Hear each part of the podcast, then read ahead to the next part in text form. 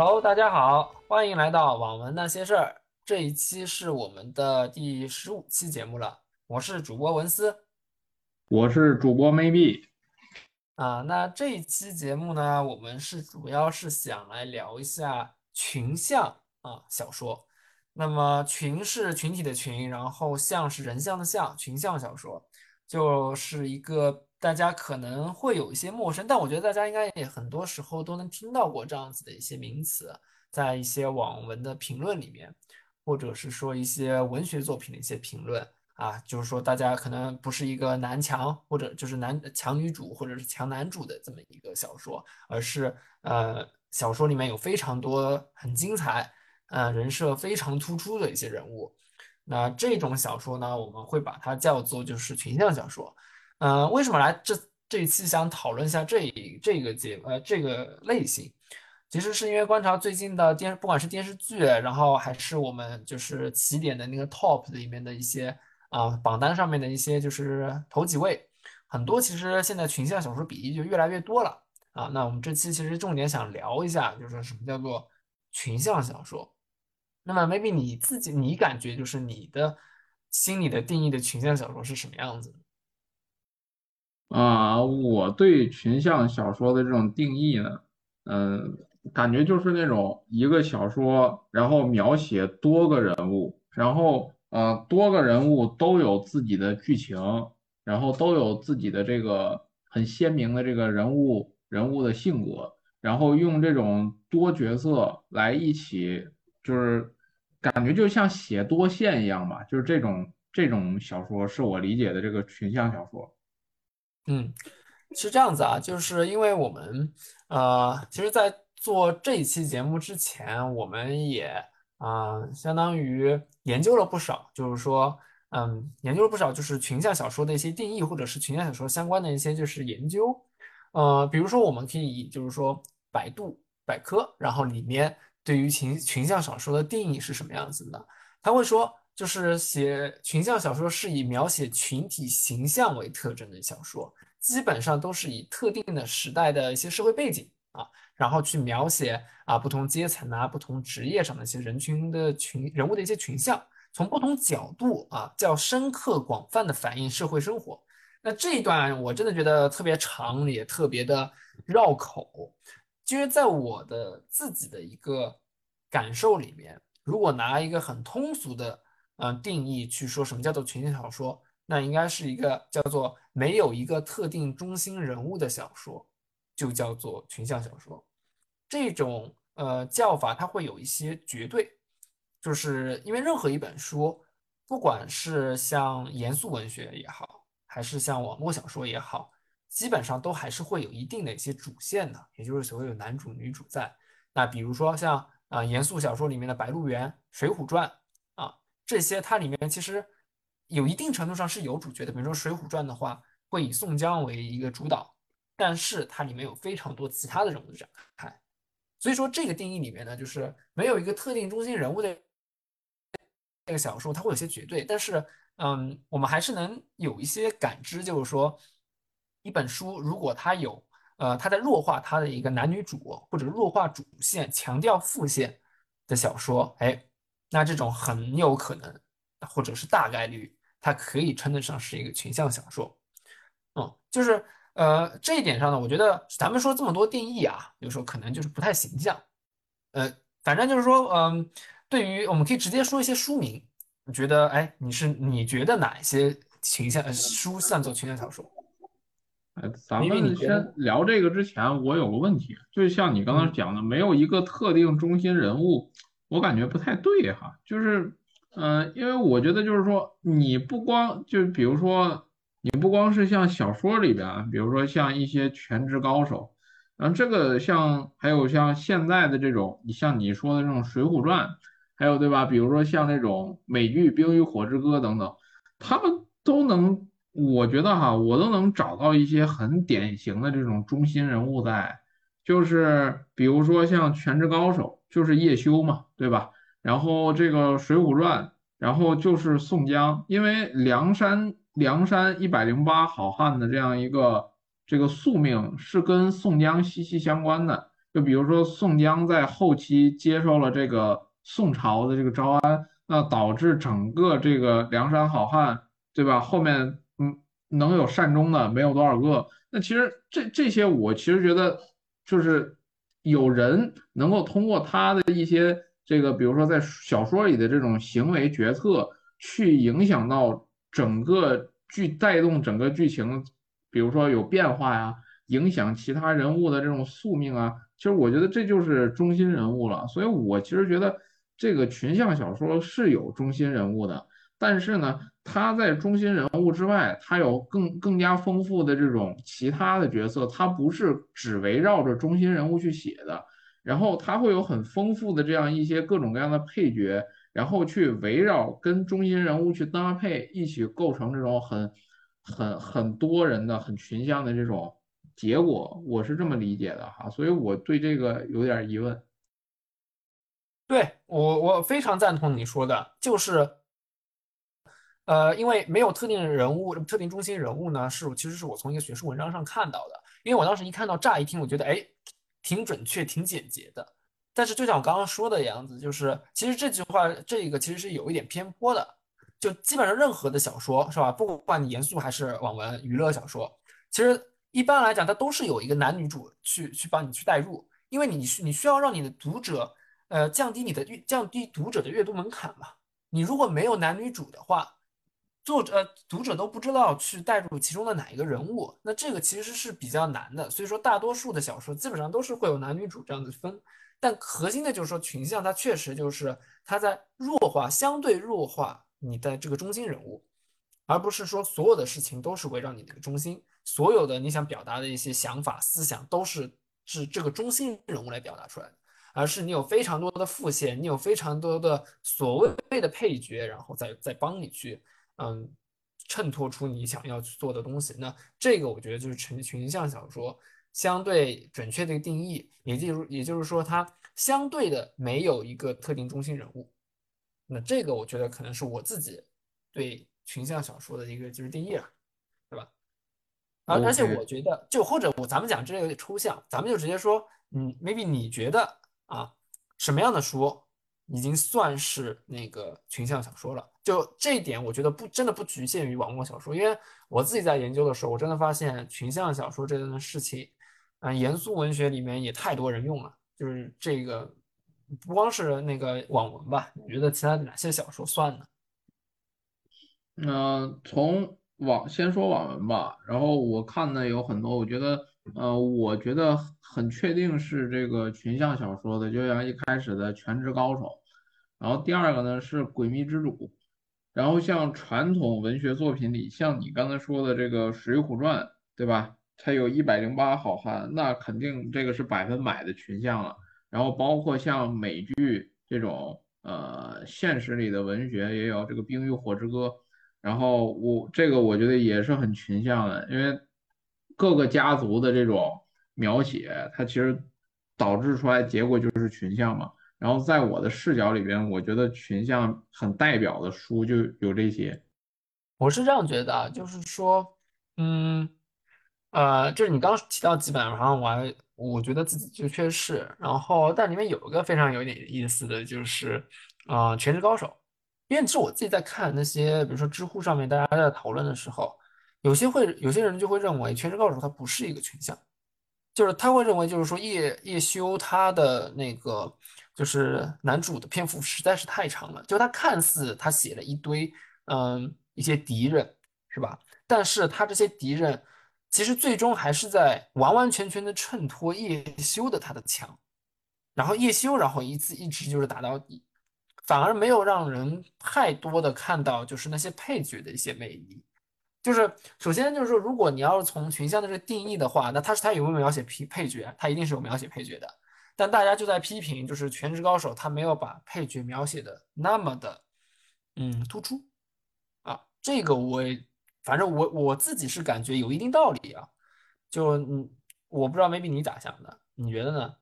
你是说对于《全职高手》的那你刚刚说那些看法吧？嗯，对。哎呀，我。我其实没有什么太多的看法，因为我我通过我对全职高手的描写啊，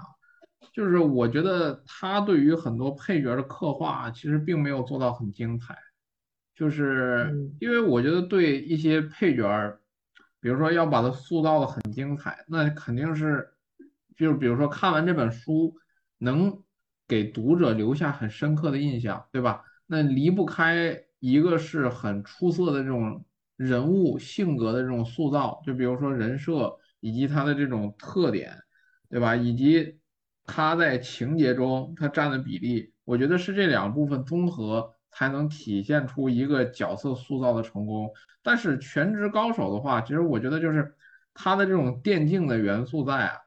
就是现实里的电竞这种元素在。他的情节其实我觉得是对于人的性格呀各方面的描写，他是其实我觉得是没有那么强的，就是它不像很多小说之外，它能有很多，比如说这个这个生与死上面的这个考验，对吧？它有各种各样的这种生离死别等等，这个这些其实你在很极端的情况下，你是能够很很强的去挖掘出来这个人的这样一个。比如说特点，这个这个配角身上的这种光辉的，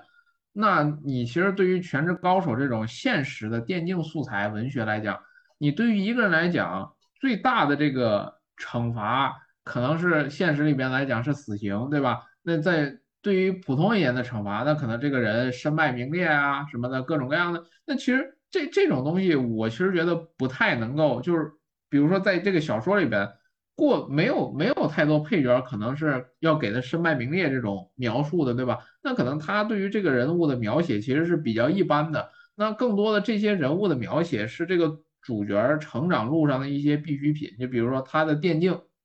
就比如说叶修要恢复他的实力，恢复他的本事，恢复他的地位，他会在这个逐渐的这个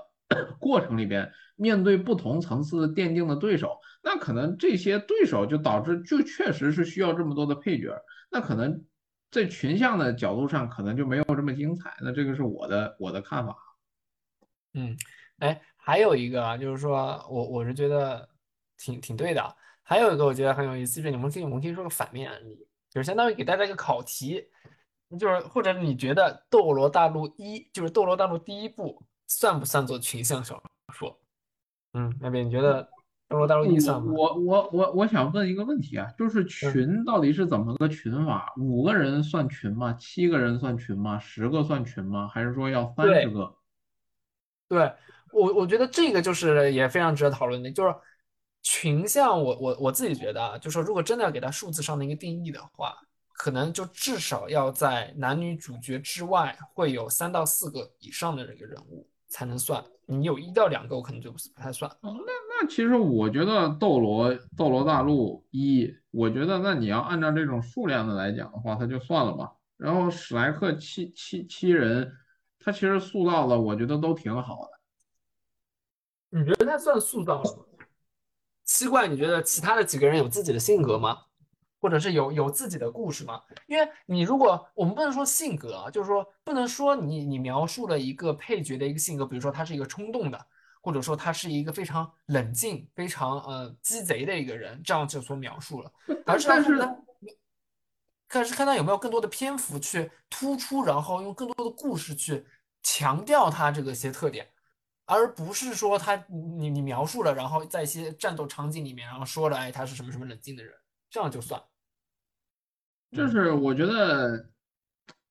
这个有很大的一个问题是什么？就是史莱克七人里边，就是能有挖掘的这种空间的角色，首先有没有那么多，对吧？比如说这个像七宝琉璃宗的这个那个叫什么宁什么来着？就是七宝琉璃宗宁荣荣啊，宁荣荣，我觉得这个角色就。没有什么太多挖掘的点，就是这个大小姐，然后然后开始食人间烟火了嘛，他的转变就是这样，对吧？然后奥斯卡呢，就是屌丝男逆袭，怎么变牛逼，对吧？然后像这个这个这个这个像什么小五呀，嗯，其实小五跟唐三就不说了，然后像其他的像什么呃奥斯卡呀，然后那个胖子呀。然后这个老虎啊，对吧？还有朱竹清啊等等，我觉得这些人他其实，你你很难有什么特别多的这种挖掘，因为他们这个，我觉得这个人物啊，就本身可以挖掘的点就太少了，并且呢，就是你就是他们就就这这个东西，我觉得是这个写的有问题啊。就比如说唐三是被迫自己成长，你如果说让史莱克七人一直这七个人能绑在一起，一直成长到这个这个。啊，这个这个十环就是那个那个那个等级叫啥来着？啊，就是十魂环是不？十万年魂环，等他们比如说都这个哦，封号斗罗对吧？都成斗罗了，封号斗罗了，一直绑在一起写，那就是妥妥的，就是一个就是这七个人都有很强的发挥空间，对吧？所有人都很熟。但是你中间他这个情节不是把这七个人打散了吗？对吧？那他写这个小说写唐三，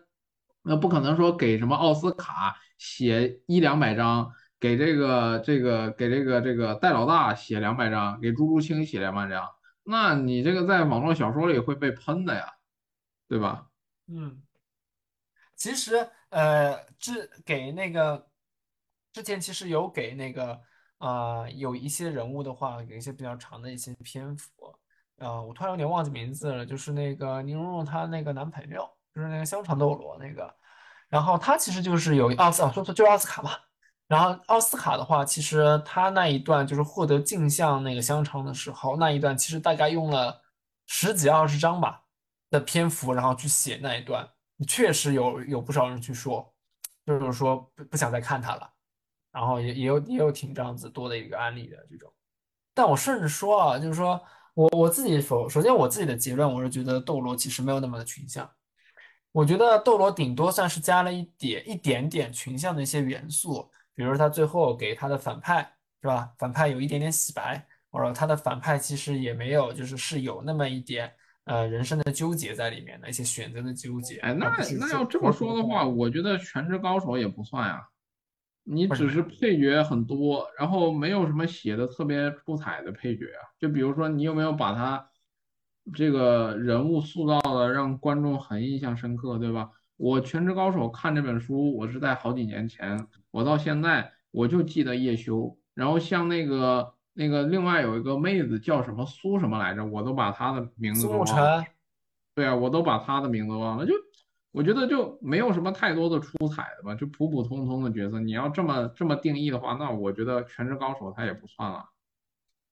嗯，然后包括像这个诡秘，我觉得诡秘很多角色塑造的也不是很出彩。当然，你当当然这这个东西你要看怎么定义这个出彩了，对吧？那不同人的这个定义还不一样。这你觉得？那我觉得最典型的群像那就是《水浒传》了嘛。一百零八个人，对吧？他起码能把三十个人都写得很很活灵活现，或者说能让你印象深刻。比如说像什么宋江，对吧？然后像武松，然后这个鲁智深，然后各种这个像什么卢俊义，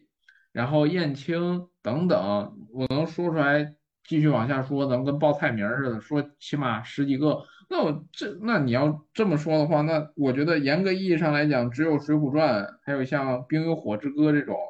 它它这个算这种群像了，因为他们确实是会给一个一个配角非常丰富的这个篇幅去描写他的故事以及他的遭遇、他的性格的转变。他的这个各种各样的这个内容在里边，对吧？那你这么一讲的话，那其他的这种那就很难去算了呀。我觉得更多的是，呃，我们不能应该去讨论就是它是不是群像小说这种零或者一的这种概念，而是看它的群像比例高不高。我们只能去讨论这这样子的事情。就比如说你拿《水浒传》，它的群像比例非常高啊。那么，但是如果你拿就是斗罗的话，它就一点点群像比例。然后全职的话，因为全职它本身的一个它的世界观的战斗体系在那边，它是多战队混打的，这种天然是给是给你自己就是给群像的时候做一个基础的，就是它天然能做出一个非常多的一些就是配角的一些描述，是吧？那这这都是很，呃，可能会更高，但所以说我觉得结论就是我们不能去讨论零一，而是应该讨是或者不是，而是讨论它的程度是有多少，对吧？嗯，那。我觉得我们定义着讨论的差不多了，就是说，因为我们这次的话，其实是想就是讨论四个部分的，就是说，首先想讨论一下就是群像小说它的定义是什么样子，然后我们来讨论一下，哎，那那群像小说是这样子，那群像小说好在哪里啊？它的价值在哪里？然后我们会来再来看一下，就是说，那既然群像小说它这么好，我们如何去找到就是群像小说它的一些标签会是什么样子的？那么最后的话，我们可能还会从一个外行的创作者的一个角度，然后来去讨论一下，那我们去怎么去创作全小说，或者全小说会更有哪些容易的一些写法、一些 tips，是吧？那这个虽然我们可能是一些是外行，但是我们也是想从读者的角度，然后来去看一下，就是说从呃内容创作角度的会是什么样子。是谁窗外的傍晚的风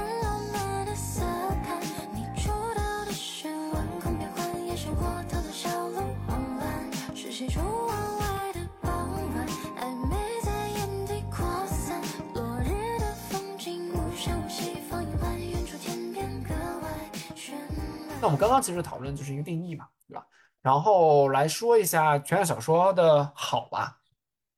那我先自己说一下吧，就是就我自己在想这个选题的时候，我其实就想到，就是群像小说对于，呃，对于我自己来讲，或者是说对于整体的，呃，它整体的一个价值的话，是有两种角度。它第一个的话，就是从它的一个所谓就文学性，就文学性的话，嗯，说的通俗一点，就是说它这故事好不好看。会不会有人要看这个故事，这个内容精不精彩？那我觉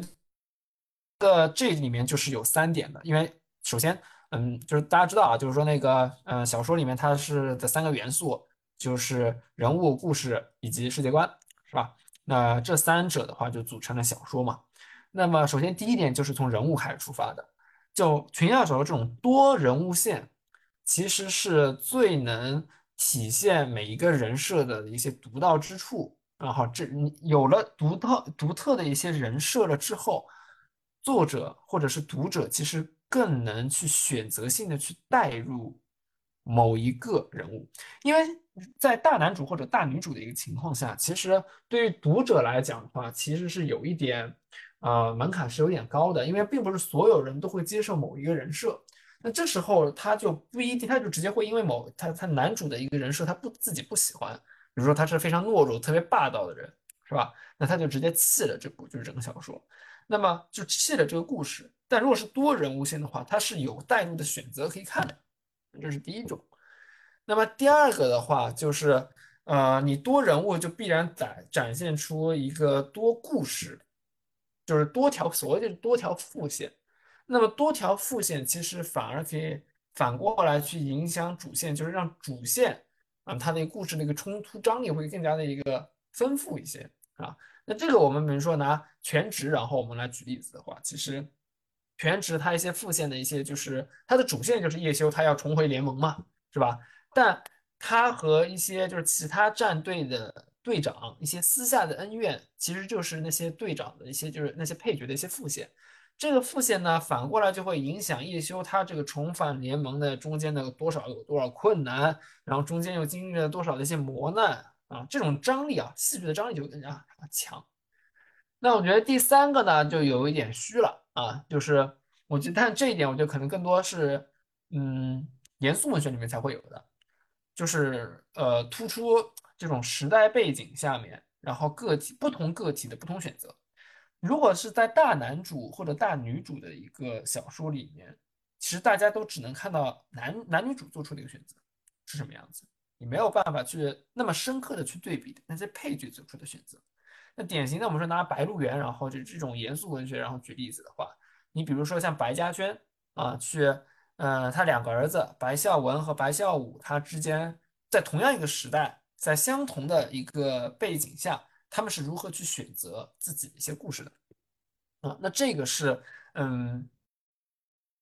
群像小说它那个人交织的一个魅力吧，就是说你可以看到，就是在一个故事里面看到不同人的选择。那么其实，在网文网文小说里面也是有的。我觉得像《诡秘》吧，我觉得《诡秘》也是一个非常好的一个例子。嗯，像比如说，呃，在在那种混乱的这种那种年代，是吧？如果我们把它真的去比喻成，其实嗯，当时是。科学革命，就是英国伦敦那个时候，他们在那种呃科学技术发展进步，然后整个经济体系，然后社会运转体系改变的情况下，那不同的人会做出不同选择。你比如说澳大利对吧？你按我们标准都能说像女主，甚至可能都不能说她是女配了，都有点像女主了。就女主她她的选择和她自己父亲他的选择，以及她的整个家族的这个选择完全是不同的。然后澳大利的选择，然后又会跟其他的，比如说像，嗯，像呃阿尔杰他的一个选择，就是也会有一些各各自的一些不同。就这样子的一些不同，就会让人感觉就是你整个人是、整个世界观是丰富的。那这是我对于文学上的一些定义，就是它怎么它可以让故事更好看。那它怎么个好看法就分三个，maybe 你觉得呢？啊，你觉得它除它的好处除了这些还有啥呢？你说这个好处就是指价值是吧？对，就是纯粹就是说让故事更好看的这个价值。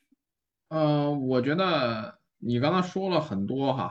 然后我说一下我自己的一些体会，就是我觉得就是呃不同的多角色。它是能够以，比如说按照，比如说这个一个小说这个世界观底下，不同结构，就是不同社会层次的人，他在这个时代浪潮下，他会遇到什么样的这种什么情节啊？他是怎么去去反抗的，还是怎么怎么样？比如说最典型的以《水浒传》来讲，对吧？然后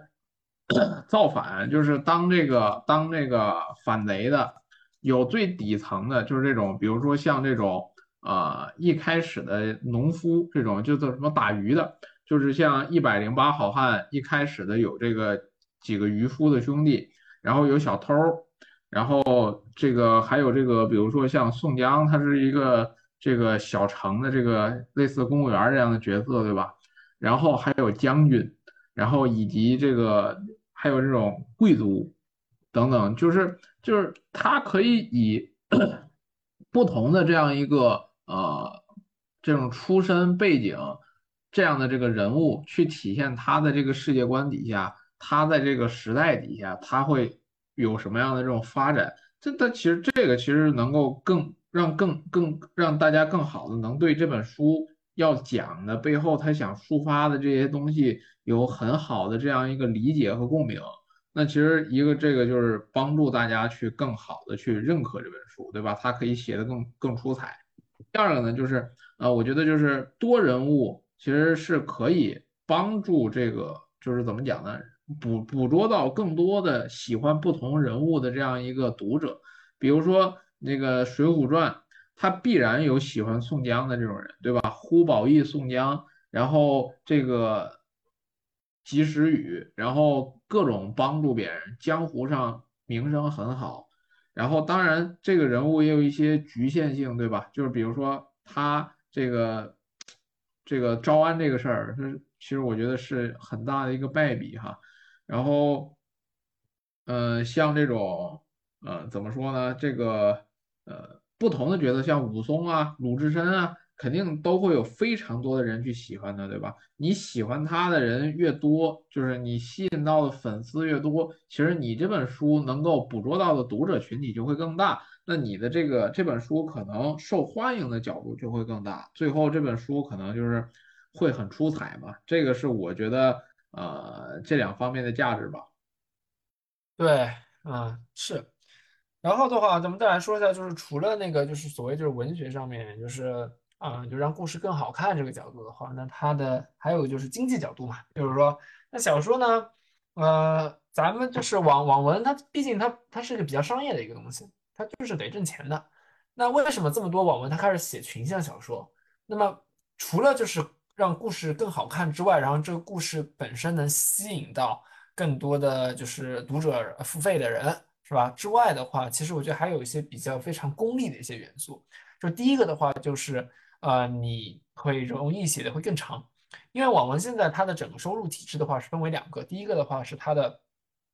它的一个就是呃章节阅读的那个付费，然后第二的话就是你的改编权，对吧？其实这两点其实都会有所加成。那么第一个的话，其实就是它会容易写的更长，你写的更越长，你的连载收入就会越高。那么你怎么样能让小说写的长？你自己能产生里面的故事越多，你自然而然就能写得长。之前比如说像男女呃，就是大男主或者大女主的情况下的话，其实因为它太单一，你前面比如说五十万字啊，是能把这个人说透，然后大家愿意去看。但是剩下可能就是几十万字的话，可能更加需要你有更多的人物，更多的配角，然后相互产生那些故事呢，更加对对作者来讲，他的那个灵感的产生会更多一些，那自然而然容易就写就容易写的更长。然后第二个呢，就是你的改编价值了，对吧？就是群像小说其实现在其实挺受呃，不管是电视剧还是动画片的改编的一个。嗯，选择一些倾向的，他们就是偏好，就是说群像小说去能去能改。那这个的话，其实核心我认为还是就是说，嗯，一般虽然这么说有会会有一些嗯偏颇，就是不不会那么的就是直接。一般来讲，好的好的群像小说大概率是好的一部作品，好的一部内容的。那这样你改编起来，对于改编方来讲，它的那个改编空间会更大。他不需要一定要按照就是男女主的那个主线去发展，他可以去强调一下副线，是吧？他也可以去弱化一下就是副线，就他可以弱化一下某些副线，强化一些某些强强化一些某些副线的一些比例。那这种改编难度也会更更更低一些。那这种的话，我觉得是呃从就是挣钱功利的角度看，为什么就是群像小说它的好处在哪里？为什么大家都开始开始写群像小说了？那么除了这些，maybe 你觉得还有吗？啊啊，没什么别的想法，是吧？就是我也感觉就是应该也差不多了。那我们就来说呃下一个趴，还有就是呃那好，那就是怎么去识别？因为就是对为什么我要讲这一趴，就是我觉得嗯，就我和 maybe 他们讨论的时候，也就是看就是说，因为我自己是特别喜欢看群像的啊，像不管像鬼灭。然后像《庆余年》，我都是特别喜欢。我就是喜欢，就是各个每呃有有多条副线、多条人设这样子的一些组成。那么我们就要看，就是怎么去识别，就是群像小说啊。那我觉得这个群像小说，我自己列的就是两个方面的一些标签啊，就是说，第一个就是说，我们从定量的角度，就是说，如果我们因为用一个非常科学的一个就是表述。呃，科学非常系统的这么一个呃判断的话，去怎么去判断？用数据的角度怎么去判断它它算不算群像，或者嗯，它算它群群像比例高不高或者低不低？这种，我觉得第一种定量角度就是说，它描述其他角色的单篇的占比。这个其实是我从一篇公众号上看到的，我觉得特别有意思。比如说一篇小说一千章，是吧？如果你把这一千章每一章全部去读，它每一章的话，他肯定会描写非常多的人物。那它每一个人物呢？你看它人物的那个描写数量的那个占比，它是通篇都在描述。比如说我们拿斗罗举例子，它比如说第一章到第十章，它全部在描写唐三，是吧？唐三的整个描写比例可能在每一章里面占到百分之七十。那么它在整个通篇里面。对唐三的描述可能就占到了百分之七，呃，全本书里面可能就占了百分之七十，那么剩下的七怪去分百剩下的百分之三十，是吧？那这个的话，它群像比例会比较低一些。但是我们像如果像诡秘，它其实比如说前一百章里面，不一不一定是单单然后去描述男主，他可能也会去描述奥黛丽呀，然后会去描述戴里克啊，啊，像各各种其他的一些就是角色。那这种比例没准会占到百分之，嗯。在一章里面的话，比如说我们拿前一百章来的话，它有一百分之五十都在描述其他的配角，就或者就是那某一章里面基本上都是在讲这这一个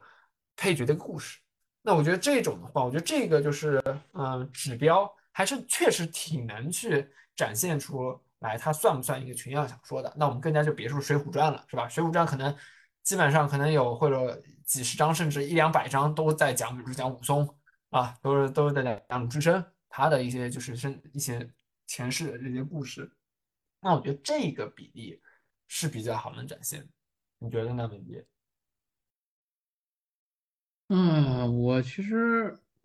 识别群像小说，我觉得没有必要识别，就是嗯，可能你你会特别关注说有没有多角色。其实对我来讲的话，这本小说是有一个角色，还是两个角色，还是三个角色都行，只要他写的够精彩。然后这个东西，你要真的要识别这个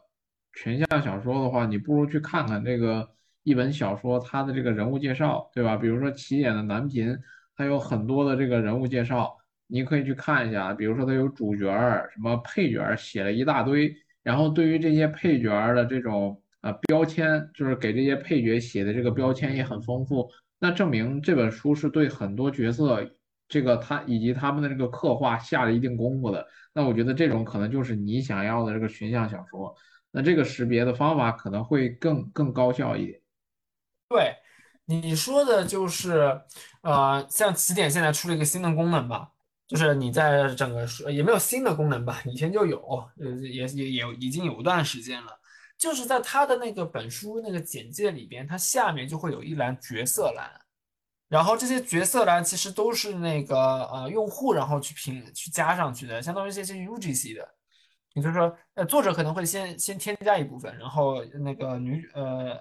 用户的话可能会自己去添，读者会自己去添加。那么其实就看他角色的比例，啊不是角角色的个数。你比如说我最近在看少宋，它里面的一个角色在角色列表里面有四十四个，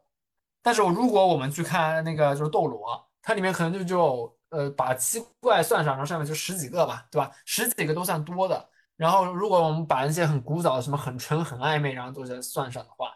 嗯，你真正主角里面描述的就这四五个。这四五个里面的话，其实有一些还是一些可有可无的一些配角，其实还是挺挺明显的。这种基本上几十个，呃，像这种官方介绍里面的，你在几十个以上，基本就算了，还挺多的。这种我觉得可能也是一个看的一个呃嗯一个标识吧。然后还有一个啊，但是我还是想说，就是说另外一个就是除了定量来讲的话，还有定性角度，就是说嗯不同数据角度来看，我们更多是去看呢到底是哪哪一种类型，或者是说哪一种小说给我们的感觉它会更像是群像小说。那么我自己是感觉呢，就是有一个就叫做人物的一个多面性。就一般来讲的话，呃，很简单道理就是说，如果你呃书里面那个呃反派，他如果把反派描述的他的那个坏是坏的有理由啊，有合理性的，我觉得大概率这个作者的文风下，基本上很多都会是群像小说。那么如果一个人物他是没有一个多面性，他就是非黑即白的啊，坏也坏的毫无理由啊，就踩人也踩的毫无道理。那这种大概率，这个作者的水平是写不出来很多群像的一些，就是合理把合一些人设给合理化的。那这种我觉得也是挺挺像挺，我觉得是一个挺合理的一个标签。然后基本上，嗯，大家其实读个几十几章，然后基本上也能把这个东西看出来了。嗯，你觉得还有其他什么好方法吗？maybe 没了。嗯，那我们来说些对，那。那最后我们来说一下，就是，嗯，群像小说的一个创作吧。那这个的话，其实我是之前看到有篇文章，其实在讨论这件事情，就是说如何更，嗯，更好的去创造群像小说。我觉得他的那些就是读者啊，应该是一些资历可能比较浅的一些就是网文作者，我觉得写的是非常，啊，落地比较落地的啊，就是或者是比较。可行性的一些就是东西，然后除此之外的话，我自己加了几个，基本上的话基本上是三点，就是说，首先的话，我觉得从世界观的设置，就是你你小说嘛，那你就是你首先得设置世界观，然后最后再设人，呃，先是再设人设，然后再是啊去写故事的主线，是吧？你人在这个世界里面做了些什么事情？那如果从世界观角度来设置的话，其实，在我们的男频小说里里面。很多世界观其实一定程度上等于战斗体系，就基本上基本上你那个世界观就是你的战斗体系约等于百分之六七十的世界观设置的。那么我觉得这个战斗体系里面，如果你去写团队竞技，在这样子的设置下，其实很容易写出群像小说。你比如像像呃典型的我们像像群群职对吧？就是什么叫做那团队竞技呢？就是说你去呃主角或者是说这个世界的战斗方式是以团队为主的，你必须各司其职，一个团队里面的话，就要有七个角色，什么战呃那个法师、战士，然后刺客啊，以及奶妈。你如果每一个都是有各司其职的人的话，那么这种其实门槛会比较低。那典型的就是像全职高手，对吧？然后以及斗罗、斗罗大陆，嗯，像神鹰王座，是吧？像这种，当然神鹰王座他写的不好，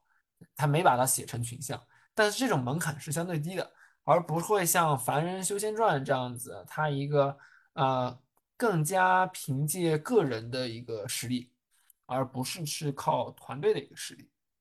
那我觉得这种的话是，嗯，在世界观设置下是比较能写得出来的。然后还有的话就是第二个的话就是人设设置，在人设设置里面，我觉得呃里面比较好去创作的一个人设叫做呃群敌。呃，群敌环绕，就是什么叫做群敌环绕？就是说，嗯，你的一个敌人其实是呃，你在成长过程你会遇到正常的故事都会遇到各种各样的一些敌人嘛，是吧？或者一些反派。那么在这样子的一个反派的过程中，我觉得是首先你的反派的数量会更多一些，就是当数量越多的时候，你写出不同的人设的可能性会更高，因为你的反派不一。嗯，很大程度上，很大概率上不是一模一样的。你在不一模一样的一些情况下，相当于是逼着你作者，你必须得写各有各的坏坏的地方，是吧？以及坏的形成的理由，是吧？你总得编一点，就是一些不一样的吧？不能所有人都是什么被主角呃爸妈然后杀了全家，然后他要找主角复仇，是吧？或者是被主角嘲弄，呃，就是嘲笑了，或者是被主角之前抢了法宝。就是反正各有各的理由，你你要去去描述你这个反派，那么在描述的情这种途径下的话，其实很多时候就会有产生就是各种有意思的一些人设，嗯，然后呃最后一点的话，其实我是想说就是那个就是呃就相当于故事的一个展开，这个故事的展开其实我觉得是有有一点非常有点细节了，那这个是我也是从那篇文章上看的，也就是说呃首先的话。嗯，你看，如果在战斗的一个就是剧情的一些展开的一些情况下的话，很多情况有些剧情它都会是，比如说战斗一些剧情都会一打一，是吧？但一打一的这样子的一些剧情，你在描写的情况下的话，其实很难去突出一些配合或者是突出一些呃配角的一些就是作用，你只能强调主角的作用。但是现在很多都会呃喜欢用这种就是打斗的设置，就是配合二打二，三打三。这种，在这种配合的情况下，它它可能不是世界观设置下，就是它不一定是团队竞技，但它会是，就是说我有伙伴，我两个伙伴，然后搭在一起之后如何去战斗的。那这种战斗就是说，我不光要写主角，我确实还要写我的一些配，就是我的伙伴他是怎么支持我，是吧？怎么在这场战斗中发挥作用的？那这时候必然会涉及到一些就是人物的一些描写啊。那我觉得。这种是会比较有意思的，但我最后最后说一点啊，我觉得特别，我觉得看着非常有启发，就是说现在有一些呃描述故事的一些小技巧，就它它可能更多像文笔的一些技巧，就很多小说现在喜欢用第三方视角，就比如说嗯，像呃主角在和别人对打的时候，他第一章的开头会从一个观众席里面的一个观众。然后又从观众的视角去说，哎，主角多么厉害，主角多么强。然后这个呃小的非常小的这种小配角呢，然后可能会贯穿全文，啊，就是整篇整整呃在一部分情节里面的话，都会以这些小的视角，然后去描写主角多么厉害，或者主角做了什么事情。那我觉得这个的话也是一个非常有意思的一些视角。嗯，这这是我自己对于这个东西的看法。maybe 你你自己觉得呢？就是你觉得有道理不？肯定有道理啊！你这个都从都都开始牵扯到一些什么文章上比较学术上的理论了，我肯定要赞同你啊，对吧？